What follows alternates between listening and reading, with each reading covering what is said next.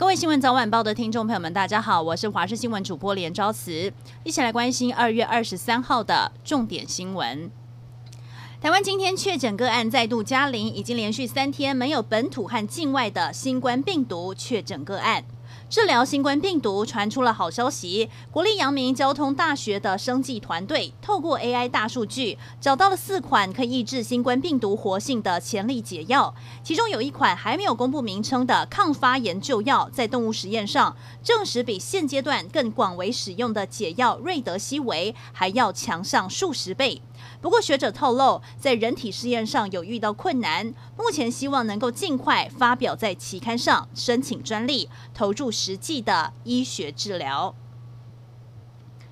新竹县的新丰乡瑞兴村在今天一早发生了一起死亡车祸，一名二十八岁的年轻妈妈骑着摩托车载着两名幼童，结果在骑车途中自撞了一辆小货车的车斗。这一撞力道太强，妈妈和次子五岁男童当场失去了呼吸心跳。至于他的长子六岁男童则受到重伤，送医之后，妈妈跟五岁男童宣告不治，地上还留着发生车祸时男童掉落的鞋子。这起机车追撞小货车车斗的死亡车祸，现场还看得到机车歪斜的卡在小货车的后头。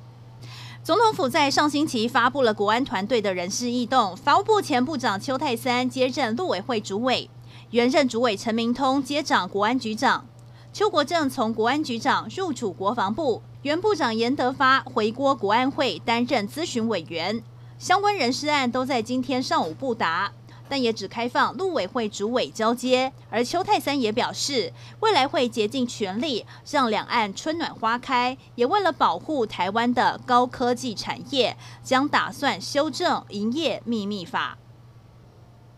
核二厂一号机运转执照今年底才到期，不过从二十三号开始降转，预计六月提前除役。消息才一出，今天上午新北树林产业专区太阳光电系统启用。总统蔡英文和新北市长侯友谊同台出席，并要求国内用电大户五年内要使用契约容量百分之十的绿电。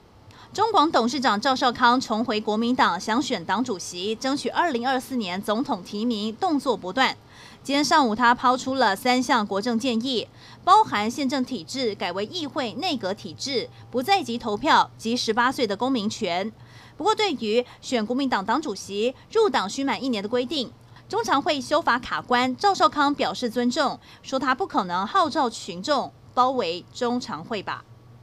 跨性别网红蒙优日前公布了怀孕喜讯，秀出了超音波照片，引起了各界质疑。她现在又抛出了妈妈手册，但一样没有露出医院和姓名，让人摸不着头绪。不过，不管是真是假，恐怕都不需负任何的法律责任。因为高雄市卫生局虽然发函要求他亲自说明，但卫生局坦言，po 文尚未发现具体的违法内容，就算不出面，也很难对他进行开罚。